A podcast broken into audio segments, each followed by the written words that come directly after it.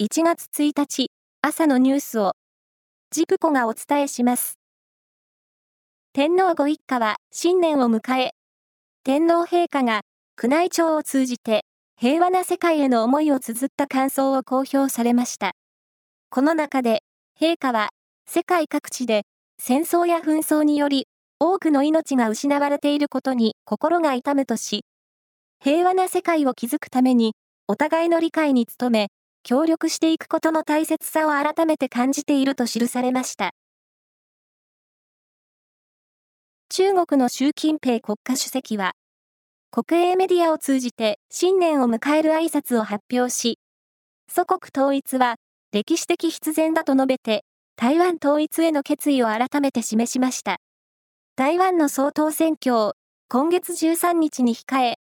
習主席は台湾統一への意欲を繰り返し表明していて、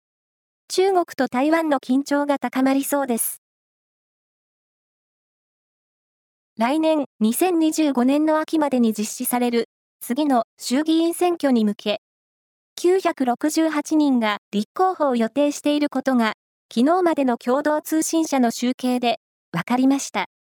次の衆議院選挙は、小選挙区の定数の10増10減などを受けた新しい区割りで行われる初めての選挙で、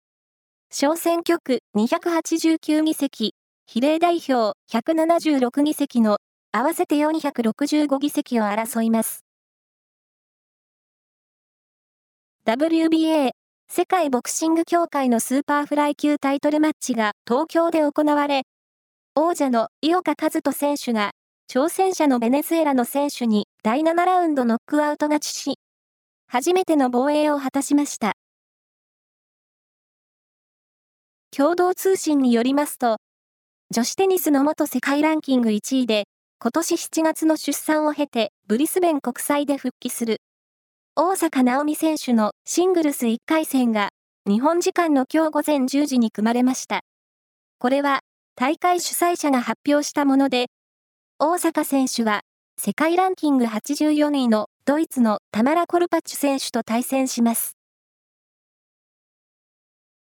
人気 YouTuber のヒカキンさんが今日、結婚したことを自身の YouTube チャンネル、ヒカキン TV で発表しました。ヒカキンさんは動画の中で、結婚相手は30代の女性としています。ちなみに、ヒカキン TV のチャンネル登録者数は、現在1220万人となっています。アホの坂田の愛称で親しまれた、お笑いタレントの坂田敏夫さんが29日、老衰のため大阪市内で亡くなりました。82歳でした。坂田さんは、ありがとうさーん、などのギャグで、お茶の間の人気を集め、吉本新喜劇のほか、テレビや CM の多方面で活躍しました。以上です。